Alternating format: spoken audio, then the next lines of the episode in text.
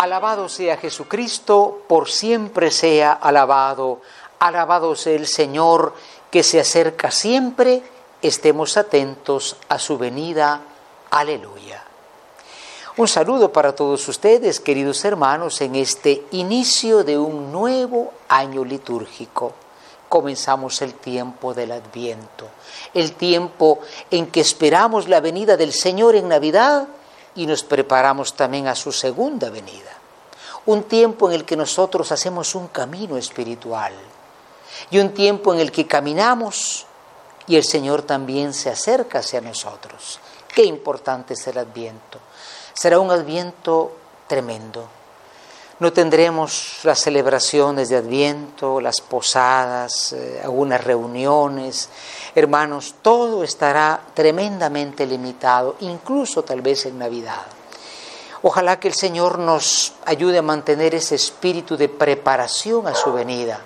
¿Por qué? Porque el Señor sigue viniendo y nos avisa para que estemos preparados a recibirlo. Por eso el profeta Isaías tiene una profecía muy bonita. Dice, ojalá rasgaras el cielo y bajaras.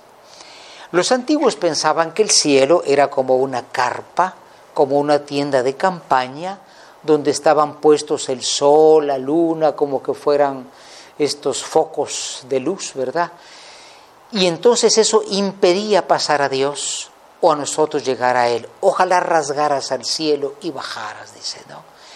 Y es que el adviento de la preparación a la venida del Señor, la preparación a su Navidad, lo que tanto deseamos, pero no se puede desear la venida del Señor sin prepararnos a esa venida. Por eso dice el Salmo hoy, el Salmo 79, Señor, muéstranos tu favor y sálvanos. El adviento es un tiempo de deseo para que Dios se acerque a nosotros y nosotros también nos vamos acercando a Él. Lo dice ciertamente San Pablo a los Corintios. Dice, miren, nosotros hoy vivimos en una especie de camino, pero vivimos con la esperanza de que Dios se manifieste. Dios ya está presente, ya vino una vez y se quedó con nosotros, como dice Mateo. Pero hay que encontrar dónde Dios se manifiesta. Está presente en el hermano, en la palabra, en los sacramentos. Ojalá que las celebraciones de la Santa Misa no se vuelvan a restringir en este tiempo de pandemia, pero estemos donde estemos, participemos del Señor. Y lo más importante, hermanos, estar vigilantes, ¿no? Hoy comenzamos a leer el Evangelio según San Marcos en este ciclo B. ¿Y qué sucede? Comienza el Evangelio con Jesús que dice, velen porque no saben la hora de la venida de su Señor. Naturalmente es un ambiente de dificultad de este adviento, repito, porque va a ser un ambiente triste para el mundo entero, tratando de salvar la Navidad, hay que cuidarnos de los contagios, pero sea como sea, hermanos, en nuestra propia casa preparemos la venida del Señor. Tendremos la corona del Adviento, quizá la del año pasado, si no podemos conseguir otra, y no se trata de caer en el consumismo el mundo se está preparando para un adviento y Navidad quizá de poco consumo, pero eso no es lo importante.